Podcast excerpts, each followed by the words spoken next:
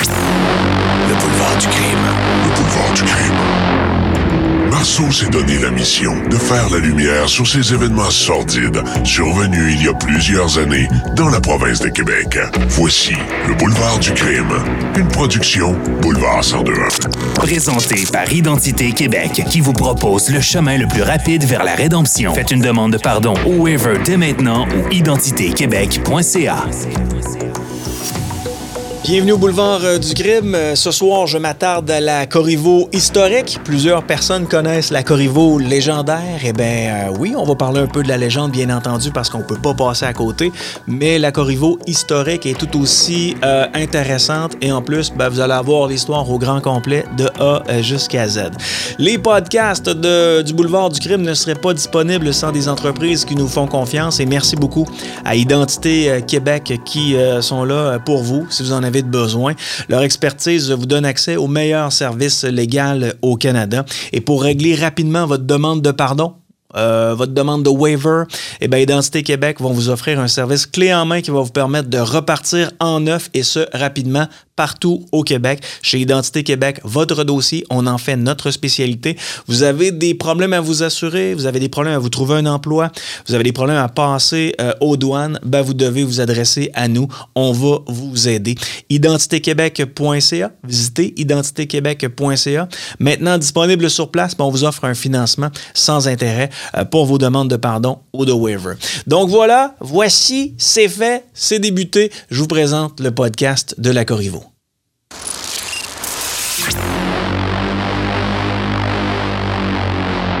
Le boulevard du crime, avec Marceau. Une production Boulevard 1021. Au boulevard du crime, on ne vous parlera jamais de légendes, mais bel et bien de personnages qui ont réellement existé. Ce soir, je vais me permettre un peu de parler de la légende pour l'expliquer, mais je vais me concentrer sur la Corriveau, la Corriveau historique, Marie-Joseph de Corriveau. Vous savez, les auteurs disent souvent si la légende est meilleure que la réalité, eh bien, publier la légende, ça risque d'être plus payant. Eh bien, dans mon cas, je vais faire un peu les deux, mais je vais surtout me concentrer sur la Corriveau euh, historique. La Corriveau, vous savez, c'est son surnom. C'est le surnom populaire de Marie-Joseph de Corriveau, qui est née le 14 mai 1733 à Saint-Vallier de Bellechasse et elle est décédée le 18 avril 1763 à Québec par pendaison. Pour euh, les gens qui aiment bien se situer, de Bellechasse, c'est carrément à l'est de Lévis, donc euh, à l'est de la ville de Québec, mais euh, sur l'autre rive, bien entendu. Et euh, pour ce qui est de l'endroit où la Corriveau a été pendue, eh bien, lorsque vous allez passer sur la Grande Allée, prochainement ou peut-être même l'été prochain pour le Festival d'été de Québec, eh bien, lorsque vous allez arriver à la hauteur de l'hôtel Concorde, euh, vous savez, l'hôtel où il y a un restaurant qui tourne en haut, ben juste à côté, il y a un parc et ce serait à cet endroit-là que la Corriveau a été pendue. Donc, vous penserez à Marie-Joseph de Corriveau euh, lorsque vous passerez euh, vers euh, Québec et dans ce coin-là, bien entendu. Donc, dans la plupart des récits, elle est dépeinte comme étant une personne d'une très grande beauté. Dans d'autres, on la mentionne comme étant une tueuse au sang-froid ou encore une personne qui était possédée du diable. Pour l'instant, ce qu'on sait, c'est que c'était une personne bien normale, la Corriveau. Elle est née à l'âge d'or de la Nouvelle-France, une personne de son époque. Bref, elle était fermière de la quatrième génération euh, des Corriveau et euh, la seule parmi ses frères et sœurs, elle en avait neuf au total, qui a euh, survécu, assez vieille du moins, pour se marier parce que les autres ben, sont tous décédés en bas âge. Et non, la Corriveau ne les a pas tués pour, les ceux, pour ceux qui se le demandent. Donc, son enfance est somme toute similaire à toutes les enfances de sa génération. La Corriveau a travaillé très fort en bas âge. Elle a appris à s'occuper de la maison, comment préparer les repas et elle aurait lâché l'école très tôt. Et euh, ça, c'est si elle a eu la chance d'y aller. On ne connaît pas le degré d'éducation de Marie-Joseph de Corriveau. Marie-Joseph de Corriveau s'est mariée avec euh, Charles Bouchard, euh, qui lui avait à l'époque 23 ans et elle 16 ans. Ça se mariait assez jeune à l'époque, où elle vivra avec lui pendant 11 ans. Et la Corriveau a donné trois enfants à Bouchard.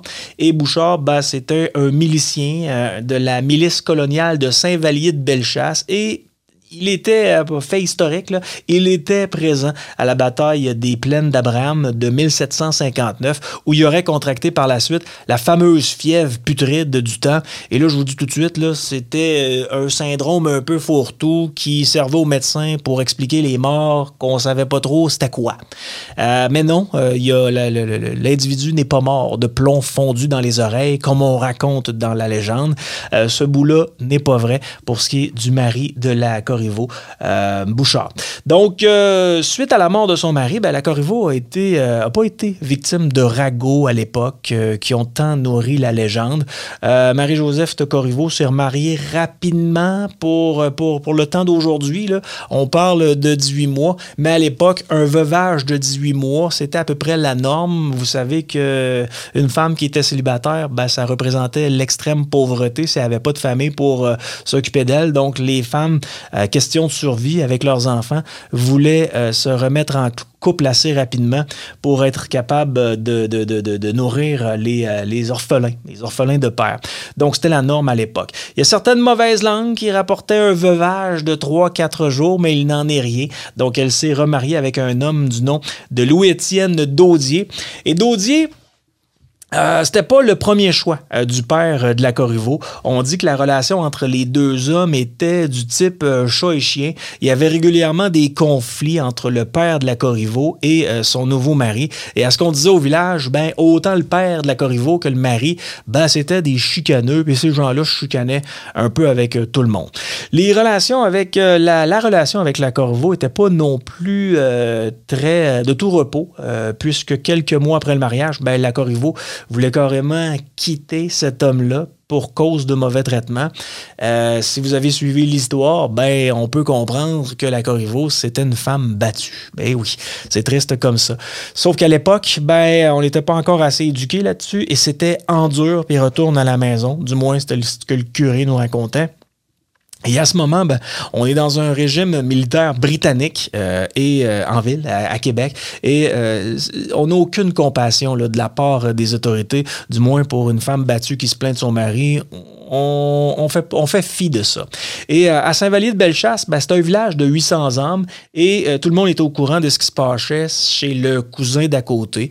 Bon, euh, on nous a dit que dans l'histoire que Louis Daudier est décédé le 27 janvier 1763, il aurait été retrouvé dans son étable seul mort au sol et euh, vous allez me dire bon euh, hasard ou euh, vous me direz que c'est un meurtre on sait pas c'est ce qui semblait se dire au village à l'époque tout le monde se posait des questions. Ce qu'on sait, c'est que le père de la Corriveau, Joseph Corriveau, quelques jours auparavant, ben lui jasait avec des personnages d'autorité dans le village, entre autres le curé, Thomas Blondeau, qui était le curé de l'époque. Et euh, il y avait aussi euh, le capitaine de la milice de Bellechasse euh, qui se nommait, attachez-vous bien, Jacques Corriveau. Donc, c'était son frère, son frère qui était le capitaine de la milice de Bellechasse. Et ben, c'était des personnes qui étaient assez importantes dans le village. Et ce, que, ce que Corriveau a dit, ce que Corriveau père a dit à Blondeau, entre autres, c'est que si personne intervenait auprès de Daudier pour cesser de, pour cesser de, de, de battre sa fait, ben lui, à un moment il était pas mal certain que Daudier, il allait y arriver un malheur. Et euh, je vous le dis, retenez ces deux noms-là, là, le curé Thomas Blondeau et le capitaine de la milice Jacques Corriveau, parce que ces deux-là vont jouer un rôle clé dans l'histoire de la Corriveau. L'incertitude du fait qu'on ne sait pas si on va rester de bons sujets de France ou encore devenir des sujets de la couronne britannique, euh, ça laissait perplexe certains individus, donc valait mieux gérer nos affaires nous-mêmes et ensuite euh, fournir une bonne explication qu'on aura choisi hein, aux autorités en place euh, quand il s'agissait de meurtre. Et euh, bref, on réglait ça entre nous autres. on voulait protéger l'honneur du village auprès des Anglais et ben, surtout qu'à l'époque, les apparences étaient primordiales. En plus, on voulait protéger l'honneur de la famille Corriveau, qui à l'époque était, et encore ce jour, là, une très grande famille dans le secteur de Bellechasse, une famille importante qui a participé à la fondation de Saint-Vallier de Bellechasse. Donc, on voulait pas nuire à la famille. Donc, le corps est encore chaud que les deux notables, donc le curé puis le capitaine de la milice, qui était le frère de l'autre, euh, se rendent constater les, euh, constater les faits avec toute leur expertise en poche. Et là, ben, on rédige un rapport du coroner. Et sur le rapport, ben, on va dire que le deuxième mari de la Corriveau a été retrouvé mort, seul, par terre, et qui aurait été tué par son cheval. Donc, en résumé, sur le rapport, c'était ça a faute du cheval. Curieusement, ben, les deux notables demandent d'enterrer le corps la journée même, et ça, c'est carrément à l'encontre de ce qui se faisait à l'époque. Louis Daudy a même pas eu de veillée, on lui a fabriqué un cercueil le jour même, et hop, boum, dans le charnier, pour dire qu'à ce moment-là, on était en janvier, puis le sol, ben, il était gelé. Euh, donc, ça a fait énormément jaser à l'époque. Ça m'a méré au village. Les gens qui ont vu le corps ben, se doutaient bien que c'était pas un cheval qui avait tué parce qu'il s'agissait bel et bien, euh, selon eux, d'un meurtre. Et là, je vous en reparlerai des fameuses blessures. Les mamères du village euh, vont voir les officiers britanniques à Québec, puis ils leur disent qu'ils s'en sont peut-être fait passer une petite vite. On voulait se mettre amis avec les Anglais. C'est à ce moment-là que ça commence à se corser pour la famille Corriveau. On parle d'une enquête qui est entamée et euh, ben, ensuite, il y a eu euh, procès et le père et sa fille furent arrêtés et envoyés ici même à Québec à la redoute royale. Et le procès de Marie-Joseph de Corriveau et de son père euh, c'est ouvert le 29 mars 1763 au couvent des Ursulines à Québec. Et ce sont des officiers militaires britanniques qui ont euh, présidé et qui vont juger l'issue finale. Donc, c'est carrément une cour martiale. Euh, 12 juges militaires britanniques, 24 euh, témoins, 4 soldats britanniques, des commères de Saint-Vallier de Bellechasse, puis les deux jeunes filles de la Corriveau, 11 ans et 9 ans, qui sont venus témoigner. Vous pouvez croire que c'était très, très, très pénible comme procès pour la famille Corriveau. Donc, quand on consulte les 70 pages du euh, procès, ben, on peut y lire un lavage de linge sale en règle sur la Corriveau en disant qu'elle était une mauvaise mère, une mauvaise épouse, une paresseuse ou encore un ivrogne qui vomissait dans les bonnets de ses enfants. On s'attaque carrément à la Corriveau sur euh, sa vertu en tant que femme puis en tant qu'épouse. Et euh, son père, lui, était décrit comme un malcommode, toujours en chicane avec ses voisins. Et on disait de lui que c'était un individu qui était violent. Et ça, c'est ce qu'on peut lire dans les notes du procès. Donc, euh, son père fut déclaré coupable avec une sentence de mort pour le meurtre de Daudier. Et la sentence devait être exécutée par pendaison et la Corriveau, elle, a été déclarée coupable pour complicité et on lui a donné 60 coups de fouet en plus de la marquer au fer rouge, donc euh, comme du bétail, en inscrivant la lettre M pour meurtrière. Et socialement, ben, vous comprendrez que sa vie était finie et elle ne pourrait jamais se remarier par la suite. Sauf que les sentences n'ont pas eu lieu euh, parce que le père de la Corriveau a décidé euh, de se mettre à table, si on peut dire ça ainsi, avec les jésuites en se confessant. Et Joseph Corriveau, croyez-le ou non, a décidé d'accuser sa propre fille d'être derrière le meurtre de son mari. Est-ce qu'elle l'a bel et bien tué? Je me pose encore des questions et vous allez comprendre pourquoi. Donc, le curé va voir euh, les Britanniques et euh, ben là s'entame un deuxième procès. Le curé a dérogé carrément à sa règle de la confession. Donc, on peut présumer que Joseph Corriveau a demandé au curé de le dénoncer parce que lui a dénoncé sa fille. Ça faisait un peu euh, son affaire. Et au deuxième procès, ben, la Corriveau euh, s'est mise à table elle aussi. Elle a dit qu'elle a effectivement tué son mari, Louis Daudier. Écoutez bien ça, à la hache durant son sommeil. Et à ce moment-là, elle n'a jamais impliqué son père. Il faut dire qu'auparavant, ben, on exhumé le corps de Daudier pour en savoir plus sur les blessures mortelles. Et il y avait un chirurgien de l'époque, parce que c'était le barbier, ça, euh, vous me le direz, mais il y avait un chirurgien de l'époque qui a mentionné qu'après avoir regardé les blessures, c'était des marques de fourche. Donc, vous voyez, le chirurgien se déplace, dit que c'est des marques de fourche, alors que la Corriveau, dans son témoignage, dit ben, il était couché, il dormait, puis j'y ai donné des coups de hache dans son sommeil. C'est comme ça que je l'ai euh, tué. Donc, ça a soulevé un gros point d'interrogation et euh, c'est carrément bizarre, toute cette histoire-là. Le père de la Corriveau fut euh, blanchi avec des lettres des personnes d'importance chez les Britanniques. on a même écrit sur ces lettres-là qu'on prévenait quiconque qui dirait que le père de la Corriveau a tué cet individu-là, ben, ça pourrait mal aller et ces individus-là seraient euh, punis très sévèrement. Donc, on peut comprendre qu'il y a eu un deal entre le père de la Corriveau et les Britanniques de l'époque. Pour la Corriveau, ben, c'est une double condamnation, condamné à être pendu et, et, c'est là que ça se corse pour, pour la légende. Son corps devait être mis en cage pour exposition. Donc, un fameux gibet de fer à Pointe-Lévis.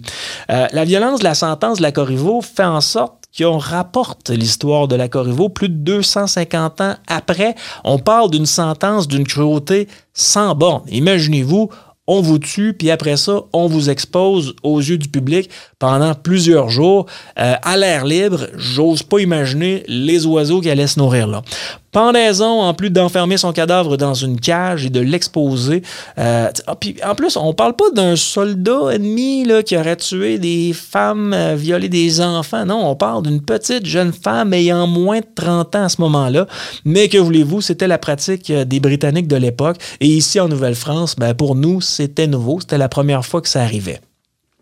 Pour les férus d'histoire, ben, c'est le forgeron Richard D euh, qui a eu la délicate tâche de fabriquer la cage. D a recueilli des pièces de métaux, nous dit-on, à U à gauche puis à droite. Ben, à U comme on disait dans le temps, euh, pour la bâtir en moins de 48 heures. Et les Anglais lui ont donné 5 livres, ce qui représente à peu près 20-22 dollars aujourd'hui. La Corriveau, ou encore Marie-Joseph de Corriveau, a été pendue devant le public sur la butte à neveu. Euh, juste à côté de l'hôtel Concorde, pour ensuite être euh, suspendue, morte dans une cage pendant plus de 40 jours à Pointe-Lévis. Pour euh, ceux qui veulent aller voir où exactement, c'est carrément au Y de la rue Saint-Joseph puis de la rue de l'Entente.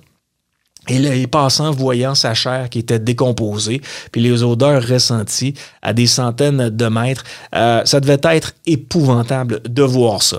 Donc, petit aparté sur la cage qui fait encore tant jaser, eh la mythique cage de la a été longtemps perdue, mais, dans, mais, mais on l'a retrouvée dans les dernières années, croyez-le ou non. Euh, comment on a pu perdre cette cage-là? Puis en plus on l'a perdu deux fois, ben on, a trouvé le moyen de la retrouver quand même pendant deux fois aussi. Euh, en, 1851, à un moment donné, on fait des travaux euh, dans le cimetière de la Pointe-Lévis, puis en creusant le sol, à l'extérieur des limites du cimetière. Euh, aucun doute, le badaud savait que c'était un objet important sur lequel il venait de mettre la main euh, parce qu'on dit c'est un objet qui contenait un corps et les fossoyeurs savaient à ce moment-là qu'il avait affaire à un objet précieux de l'époque euh, parce qu'il restait quelques restes de la défunte, donc des ossements. On parle de l'os d'une jambe. Pour le reste, on ne l'a pas nécessairement retrouvé et la cage fut euh, déposée dans le caveau euh, de la sacristie par la suite. Euh, on décide de la nettoyer et on décide de la monter, de la montrer au public. À l'époque, on est assez féru de l'étrange et de l'exotique. Et là, on a promené la cage Le Corriveau de ville en ville en mentionnant la Corriveau légendaire et non la Corriveau euh, historique.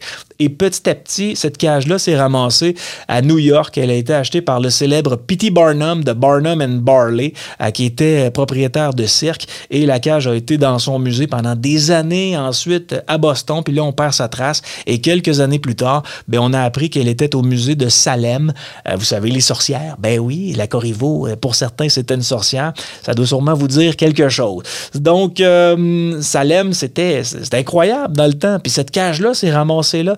À un moment donné, ben, les gens ont eu l'idée de numériser des tonnes de documents, puis on y mettait des mots-clés. À un moment donné, quelqu'un a laissé comme mot-clé pour la cage Et là, on a réussi à retrouver la cage de cette façon-là. Donc, fin 2011, début 2012, on a retrouvé la cage de la Corriveau. Et quand les gens de la Société d'histoire régionale de Lévis l'ont vue, il n'y avait aucun doute pour eux. Ils sont allés la chercher et avec l'aide du Musée de la civilisation, ben, ils ont décidé de faire des expertises et euh, pour rapatrier la cage chez nous parce que pour la rapatrier chez nous, fallait prouver au musée de Salem que cette cage-là faisait partie de notre patrimoine.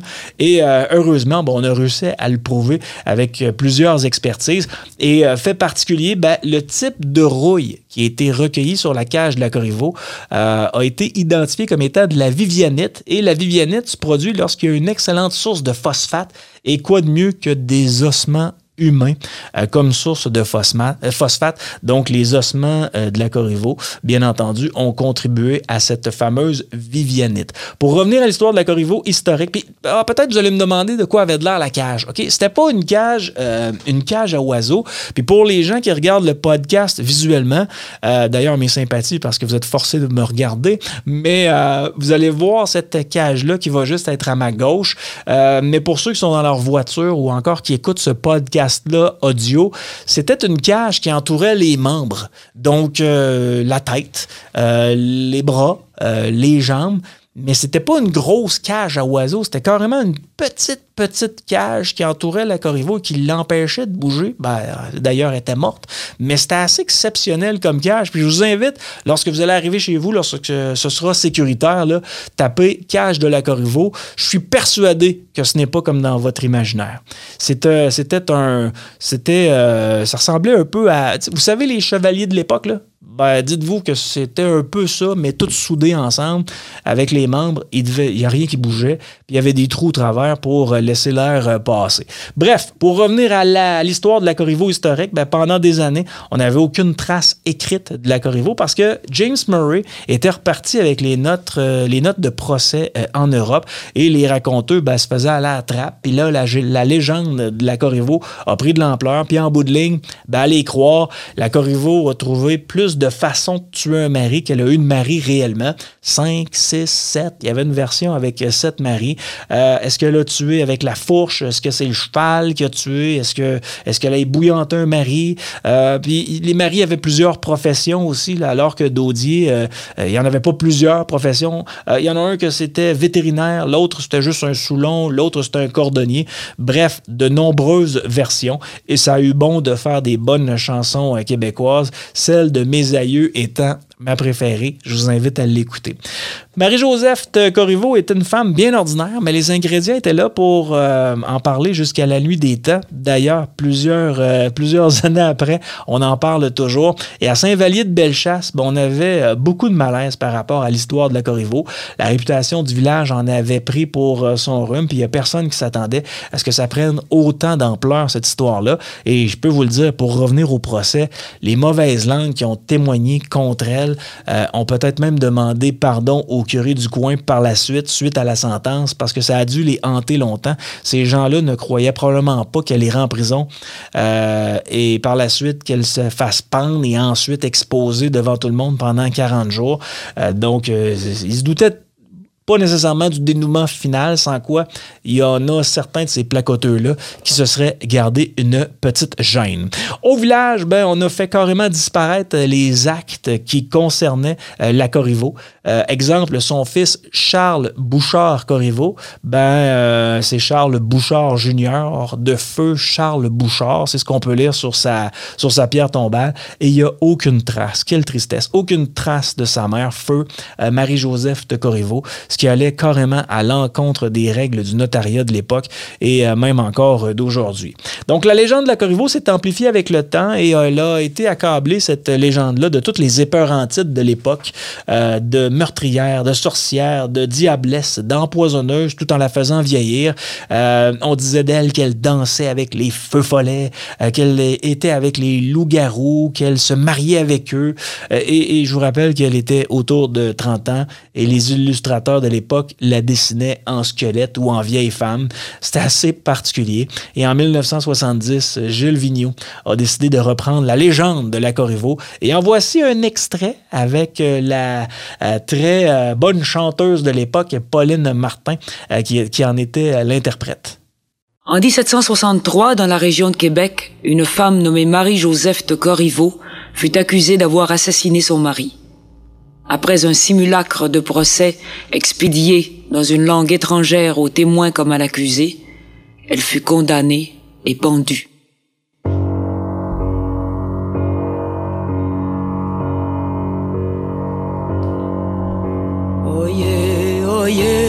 Ce pays, gens de la ville et d'ailleurs aussi, je viens vous dire un conte effrayant.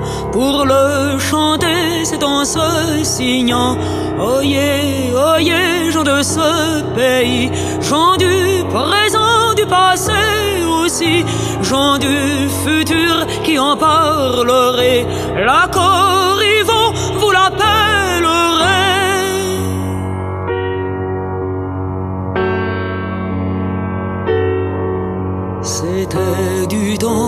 ce pays était trahi, envahi, conquis. L'anglais vainqueur était maître et roi, était le juge et faisait sa loi. Merlet, pinson annonçait printemps, feuilles dehors et fruits en dedans. Au cœur, amour, au jardin, muguet, neige fondait,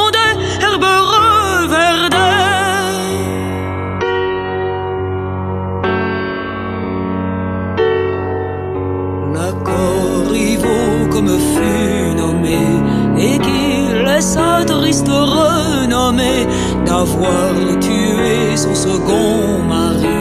Pour le premier, on l'a dit aussi, dans son village et les alentours. Pour la nommer, on parlait d'amour, tant était belle et pure en ce temps,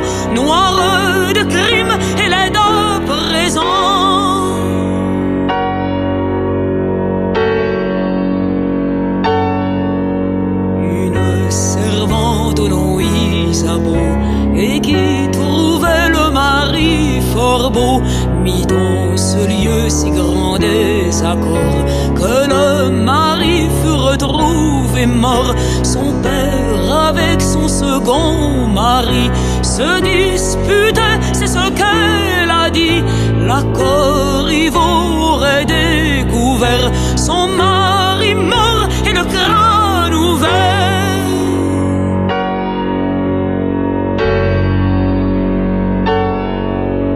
En découvrant cet affreux forfait, tout le pays en fut stupéfait.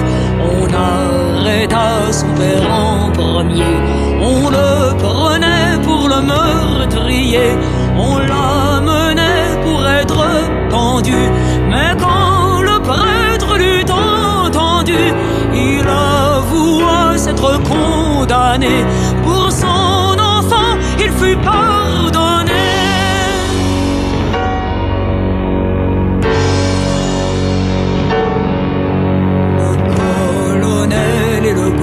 gouverneur et les témoins de ce grand malheur. Ont prononcé même jugement, ont demandé même châtiment. Dans les barreaux d'une cage en fer, mise vivante et pendue en l'air. La Corriveau devait expier, de faim, de froid,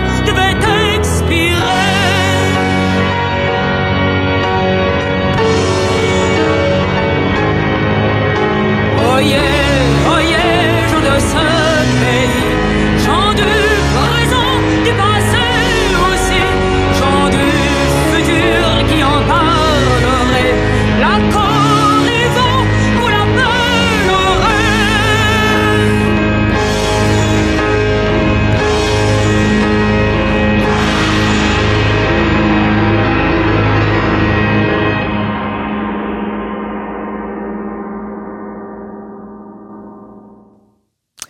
Si la Corriveau avait été euh, jugée durant notre ère, et ben Marie-Joseph de Corriveau aurait été acquittée euh, du meurtre de son deuxième mari. Et euh, c'est très vrai puisque euh, on a conclu en 1990 parce qu'on a décidé de, refaire le procès de, la- de la Corriveau. Ça a été convoqué par le jeune barreau du Québec. Et on a remonté le procès en 1990 et ça devant trois juges. Donc, euh, voyez-vous à quel point c'est sérieux. On parle d'un juge de la Cour d'appel du Québec, un juge de la Cour supérieure et d'un juge de la Cour du Québec. D'ailleurs, c'est maître Serge Ménard qui représentait Marie-Joseph de Corriveau, et ce, plus de deux siècles après les événements. Et il a été déclaré non coupable faute de preuves. Euh, quand même incroyable, hein, parce qu'elle a passé de diablesse maléfique et impénitente. Euh, la Corriveau s'est transformée peu à peu avec le temps, sous notre ère, dans l'imaginaire collectif comme étant une icône du féminisme au Québec. Et euh, d'ailleurs, tous les ans, et euh, ça vaut la peine que je vous en parle, tous les ans, la municipalité de Saint-Vallier organise un spectacle sur les traces de la Corriveau. Et allez faire un tour sur leur site web, toutes les informations sont là. Et quand on y pense, pourtant, il y a à peine quelques décennies, ben, l'histoire de la Corriveau, c'était carrément un sujet tabou à Saint-Vallier. Les gens en avaient honte et aujourd'hui, on s'en sert un peu euh, pour euh, accueillir des touristes chez nous. En 1988, la municipalité a décidé de donner euh, le nom de Marie-Joseph de Corriveau à la bibliothèque municipale du coin. Et là, ben, il y a des protestations qui se sont fait Et puis, en 2013, ben, à l'occasion du 250e anniversaire du procès de la Corriveau, eh ben, la Commission des champs de bataille nationaux a mis sur pied une pièce de théâtre. Donc, allez voir ça. Je vous invite l'été prochain. Vous allez bien aimer. J'en suis persuadé. Le squelette de Marie-Joseph de Corriveau, parce qu'on se demande où est-ce qu'elle est enterrée. Hein? Vous avez entendu certaines histoires. Euh, ça continue de faire débat. Marie-Joseph de Corriveau a été inhumée à la hâte, donc elle a été enterrée à la hâte dans un coin, aucune stèle euh, ou encore de pierre tombale. Je vous rappelle qu'on a retrouvé sa cage à l'extérieur du cimetière avec un bout d'os qui appartenait à Marie-Joseph de Corriveau et euh, à Saint-Vallier. et c'est là peut-être où la légende embarque à la finalité de ce podcast sur la Corriveau, eh bien, les vieux ont dit que leurs ancêtres avaient dit qu'ils étaient allés chercher le corps la nuit. Et on ne sait pas euh, ce que les gens ont fait avec le corps de la Corriveau. Peut-être que nous le saurons un jour pour un prochain podcast sur la Corriveau. Euh, voilà, donc euh, voilà pour l'histoire de la Corriveau. Ça m'a fait grandement plaisir de vous parler un peu de la légende de la Corriveau, mais surtout de la Corriveau historique, en espérant que vous ayez apprécié. On se retrouve avec une autre histoire d'un personnage légendaire du Québec dans un prochain podcast. Salut!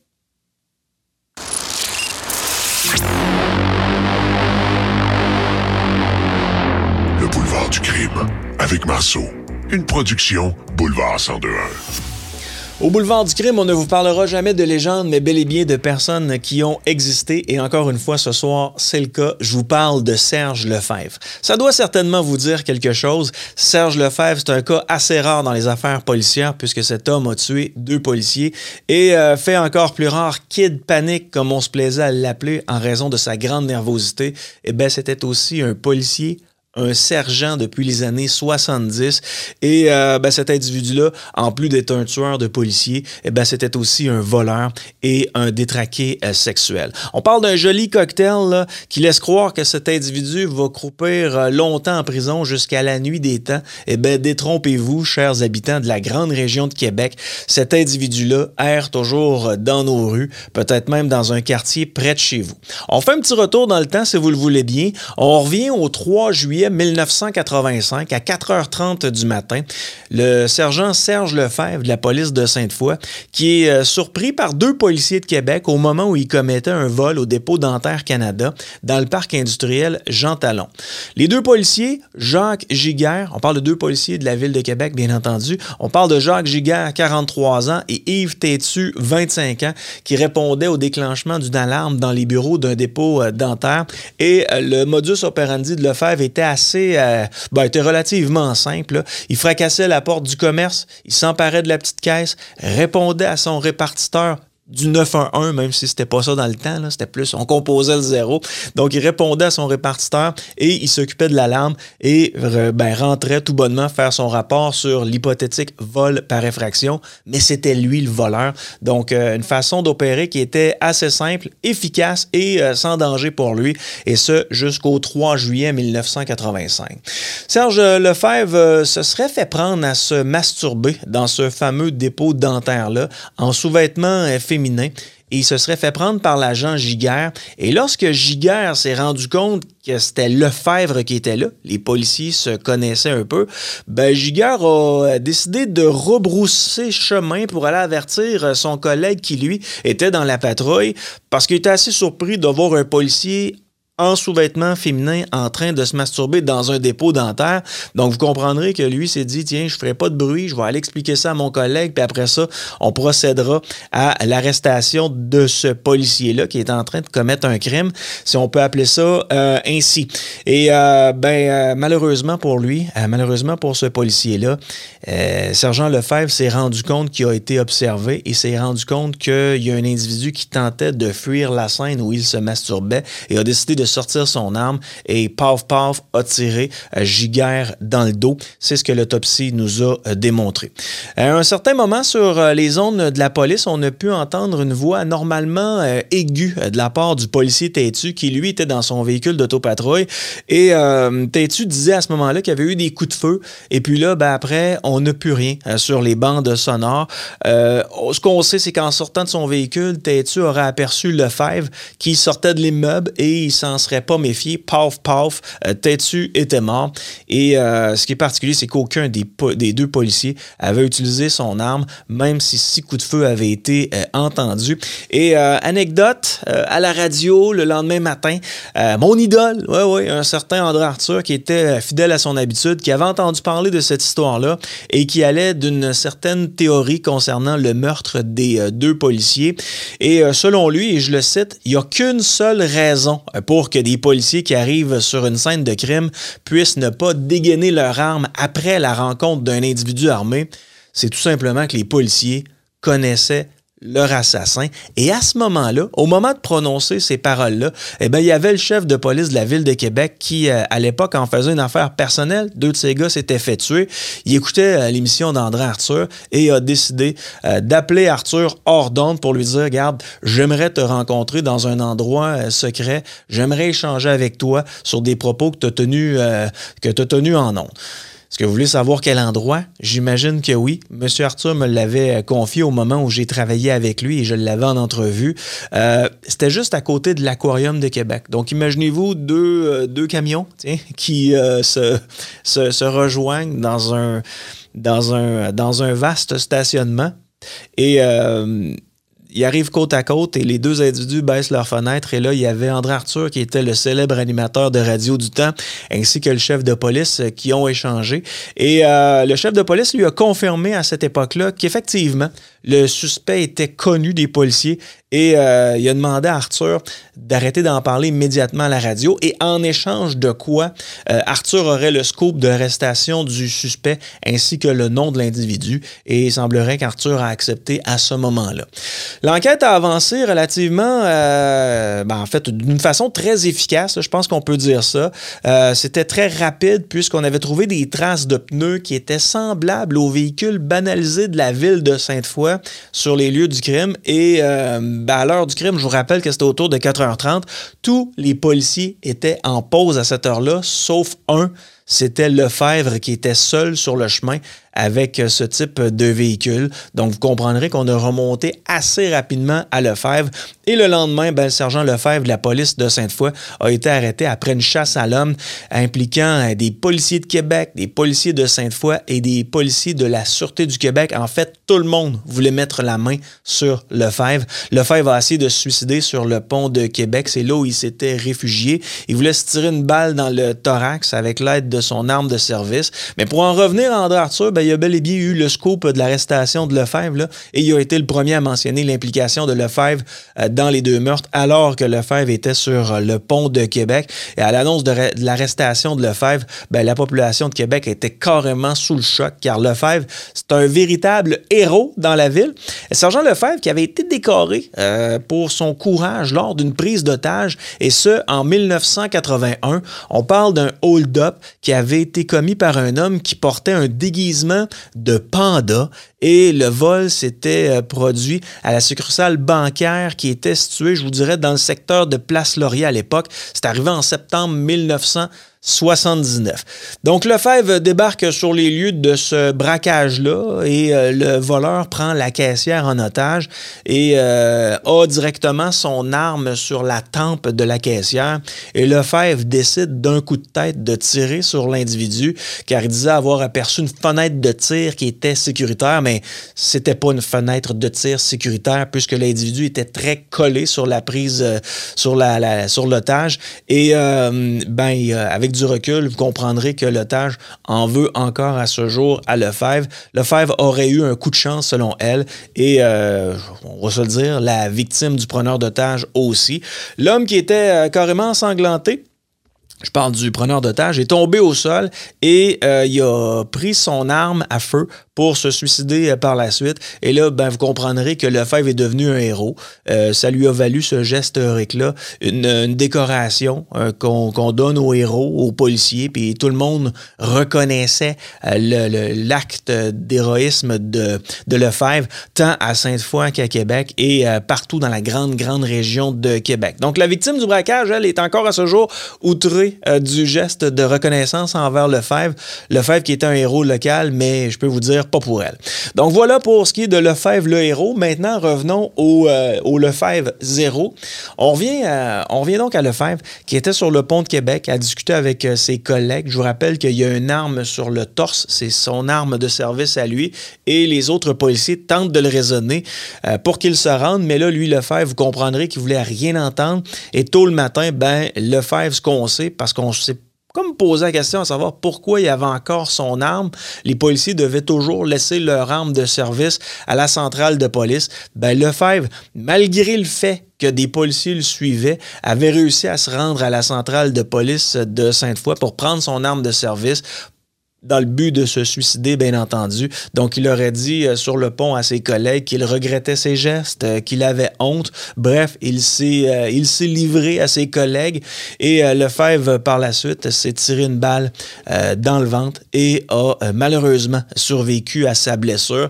ce qu'on sait, c'est que l'arme est tombée dans le fleuve et assez anecdotique, ça a pris 30 jours à des plongeurs euh, pour retrouver cette arme-là qui était tombée sous le pont de Québec. Vous savez, pour euh, ceux qui sont euh, des adeptes de la plongée sous-marine, à cet endroit-là précis, c'est fortement déconseillé de plonger là parce que la visibilité est nulle. Et avec les ponts, je peux vous dire que ça brasse énormément. Donc, 30 jours de courage à ces plongeurs pour retrouver cette, cette arme du crime-là. Et effectivement, quand on a retrouvé l'arme du crime, ça correspondait à l'arme qui a tué les euh, deux euh, policiers. Donc, lors euh, des interrogatoires, Lefebvre a admis le meurtre des deux policiers. Il n'y avait pas nécessairement le choix puisqu'il l'avait déjà admis à ses collègues sur le pont de Québec. Puis il s'en était tiré. Je vous l'avais dit que c'était tiré dans le ventre. Il s'en est tiré malheureusement. donc, il a admis qu'il avait tué les deux policiers. Il a admis 300 introductions par infraction. Dans, et dans la plupart des cas, ben, il y avait des vêtements féminins qui étaient en cause. Et euh, la nuit du crime, il, se serait, euh, il serait retourné à la maison pour euh, changer de vêtements. Et ça, ça aurait aussi éveillé les soupçons de ses pères qui l'ont côtoyé à son retour sur le lieu du crime. il y avait des vêtements fraîchement lavés, euh, il y avait encore les petites lignes, là, euh, vous savez, on passait le fer là-dessus, on repassait notre linge dans le temps, ce qu'on fait plus nécessairement aujourd'hui. Ben lui, il avait du linge très propre alors que ça faisait plusieurs heures qu'il était euh, supposé de travailler. Donc, ça avait éveillé les soupçons de ses collègues. L'arme de service a été confirmée effectivement avec les analyses scientifiques comme quoi c'était l'arme qui avait tué les deux policiers et en cours, ben, Lefebvre va plaider coupable et a été condamné à la prison à perpétuité avec un minimum de 25 ans ferme. Sauf que, oubliez pas, les amis, il n'est, euh, on est au Canada et euh, ben, c'est une justice euh, où on considère que tout le monde a le droit à une deuxième chance. donc, il n'est pas mort en prison. le système canadien a permis à Lefebvre d'être libéré pour bonne conduite après le meurtre de deux individus et a octroyé, après 17 ans d'incarcération, euh, une, euh, une, liberté à Lefebvre et euh, il est sorti en 2003 de prison. Donc, Lefebvre a revu la lumière du jour à l'extérieur au centre de détention, du centre de détention et est retourné vivre dans sa famille, sa famille qui semblait pas nécessairement en faire de cas, que leur père était un tueur et un détraqué sexuel. on n'entend pas parler de Lefebvre pendant plus de dix ans suite à sa sortie de prison et hop, tout d'un coup, ben, ses déviances sexuelles trop intenses l'ont ramené à la petite criminalité. On parle de vol de sous-vêtements répétés lors d'introduction par infraction. Euh, l'homme se masturbait sur place avec, avec, des vêtements qui étaient volés. Les euh, policiers ben, connaissaient un peu le modus operandi de l'individu et lui ont mis très rapidement la main au collet et euh, Lefebvre est retourné en tôle. Et après plusieurs séjours en maison de transition, ben, Serge Lefebvre a été libéré en euh, janvier 2016 à l'âge de 70 ans et la commission a statué que les risques de récidive sont euh, négligeables. Sont pas impossibles, sont négligeables et qu'il jouit euh, de l'appui de sa famille. Donc, euh, on salue euh, sa famille, qui n'a rien à voir là, dans les gestes reprochés à Lefebvre, mais c'est assez particulier compte tenu du fait de tout ce qu'on qu'on connaît de Sergent Lefebvre et de voir que cet individu-là est toujours dans la grande région de Québec, il vit normalement, peut aller faire l'épicerie, peut aller au dépanneur, peut, côtoyer euh, euh, d'autres personnes. Des fois, ça, peut donner des frissons dans le dos. Alors voilà, c'était euh, l'histoire du sergent Serge Lefebvre. Je vous invite à approfondir vos connaissances sur cette histoire-là. Tapez sergent Lefebvre sur Google. Vous allez voir, il y a des informations, il y a même des, des reportages qui ont été faits sur lui. Si vous avez la chance de regarder ce podcast-là sur Internet, ben euh, vous allez voir que j'ai mis quelques photos, quelques petites euh, vidéos qui jouent euh, juste à ma gauche. Donc, j'imagine que c'est à, droite de votre écran, là, écran ou à gauche, bref. Mais vous allez le voir. merci d'avoir été là et je vous donne un autre rendez-vous pour un prochain boulevard du crime. Salut, bye bye. T'as aimé le podcast? Tu veux connaître le prochain mystère dont Marceau va parler? Suis-nous au blvd.fm. Le boulevard du crime avec Marceau. Présenté par Identité Québec, qui vous propose le chemin le plus rapide vers la rédemption. Faites une demande de pardon au waiver dès maintenant au identitéquebec.ca.